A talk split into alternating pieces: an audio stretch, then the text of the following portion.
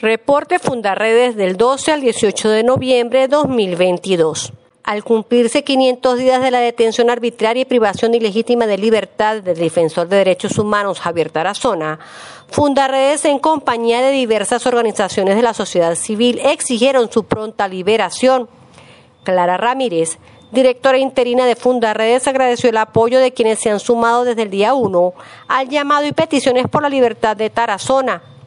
Asimismo, recordó que diversos organismos internacionales, como la Comisión Interamericana de Derechos Humanos, AIDH, y la Misión de Determinación de Hechos de la ONU, han fijado posición en contra de la detención del activista con la intención de seguir impulsando la participación ciudadana en los diversos estados del país, activistas de Fundarredes en el estado Falcón llevaron a cabo una asamblea ciudadana promoviendo la defensa de los derechos humanos en las comunidades más desasistidas por el estado venezolano.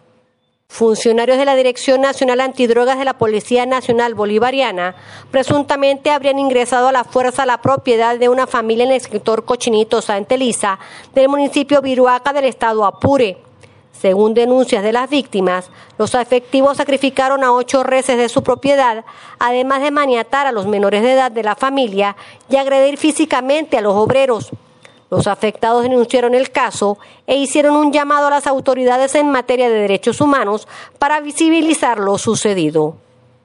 Habitantes del municipio Rocio del estado Bolívar denunciaron la extorsión que realizan funcionarios policiales contra conductores que transitan por la localidad de Guasipati.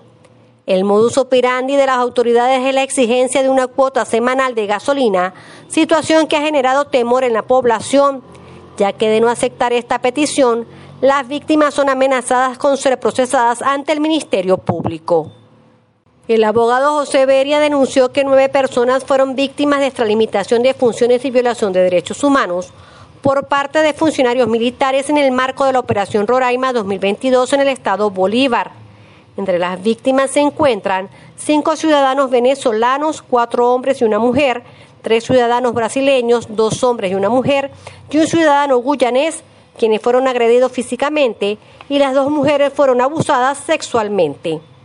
En un presunto enfrentamiento con efectivos del Comando ante Extorsión y Secuestro CONAS con sede en Cumaná, Estado Sucre, murieron cuatro hombres. El hecho ocurrió cuando la comisión de uniformados realizaban recorridos a lo largo de los poblados vecinos a la Troncal 10, específicamente en el área de la cancha de Río Grande del municipio Andrés Eloy Blanco. La participación de Nicolás Maduro en la Conferencia de las Naciones Unidas sobre el Cambio Climático, que se desarrolló en Egipto, ha causado críticas en investigadores y defensores del ambiente, porque consideran que Venezuela no cumple con políticas públicas que permitan mitigar y adaptarse al cambio climático.